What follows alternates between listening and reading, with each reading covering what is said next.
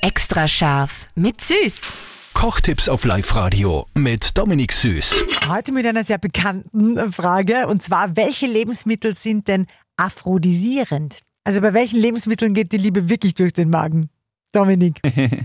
Ja, genau, da gibt es tatsächlich ein paar, ein paar so Lebensmittel, die was da helfen sollen. Zum Beispiel sind Austernsöche oder Avocado.